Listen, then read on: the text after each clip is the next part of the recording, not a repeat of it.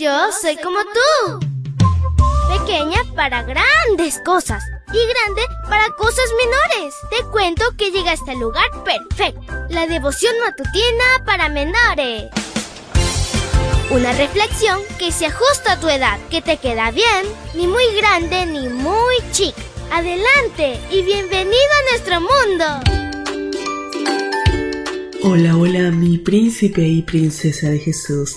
Es súper genial iniciar este lindo viernes contigo. Toneladas de bendiciones. Te saluda tu amiga Linda. Y el versículo dice así. Los israelitas llamaron maná a lo que recogían. Era blanco como semilla de cilantro y dulce como hojuelas con miel. Éxodo 16:31. Y la historia se titula ¿Qué es esto? En el desierto no hay centros comerciales ni tiendas de conveniencia en donde comprar dulces o galletas. Evidentemente, tampoco hay ríos o tierras fértiles.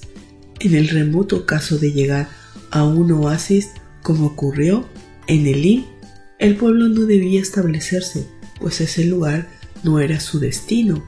Israel debía estar en constante movimiento, no tenían tiempo que perder hasta llegar a la tierra que Dios le había prometido. Ante la realidad de su entorno inhóspito, Israel dependía de Dios para lo más elemental como el agua, la comida, la protección y la ropa. No solo Israel, también nosotros dependemos de Dios para satisfacer esas mismas necesidades. Infelizmente, muchas veces damos por sentado que ocurran en nuestra vida, así como se requirió el milagro divino para proveer maná durante 40 años en el desierto, así se requiere un milagro diario para tener el sustento cotidiano en las mesas de nuestros hogares. Por eso es importante orar con gratitud antes de comer. Después de 40 años y casi a punto de llegar a su destino, Moisés escribió Deuteronomio. Este libro es una recapitulación de las grandes obras de Dios a favor de las cuatro décadas de recorrido. Moisés miró al pasado y pudo testificar. Durante 40 años yo los he guiado por el desierto y en ese tiempo no se les ha gastado la ropa ni el calzado. Deuteronomio 29.5.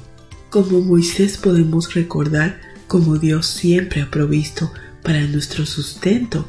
Esa realidad afirmará nuestra confianza para enfrentar el futuro. Para Israel fue un privilegio comer maná en un lugar inhóspito. Según el salmista, el maná es la comida de los ángeles. Salmos 78:25. Más importante aún, el maná satisfizo todas las necesidades que sus cuerpos requerían para tener la fuerza necesaria y avanzar por el desierto.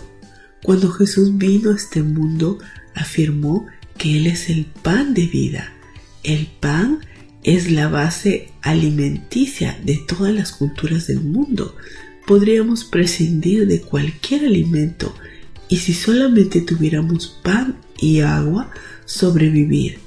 En nuestro trayecto al cielo debemos alimentarnos de algo mucho mejor que el maná, alimentarnos de Jesús a través de su santa palabra. Su mensaje nos fortalece en tanto Jesús regresa por nosotros. Querido Dios, gracias por este lindo mensaje. Gracias porque Jesús, tu Hijo amado, nos ayuda a través de tu palabra a encontrarnos con Él. Ayúdanos, Señor, a alimentarnos de tu palabra. Te lo pedimos en el nombre de Jesús. Amén y amén.